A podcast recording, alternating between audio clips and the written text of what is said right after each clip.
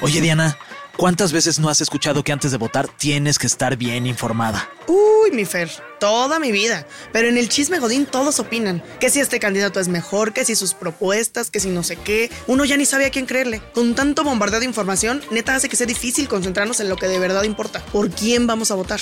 Si no sabes a qué propuestas hay que echarles ojo, cómo te puede afectar el cambio de gobierno o incluso en dónde te toca votar, ni te preocupes que nosotros, Fergay y Diana Wong, vamos a hacer todos los malabares para explicarte todo lo que debes saber antes de salir a votar este 2024. Esto es El Circo del Voto. No te pierdas un episodio nuevo cada semana en tu plataforma de streaming favorita. Una, producción, del Heraldo Podcast.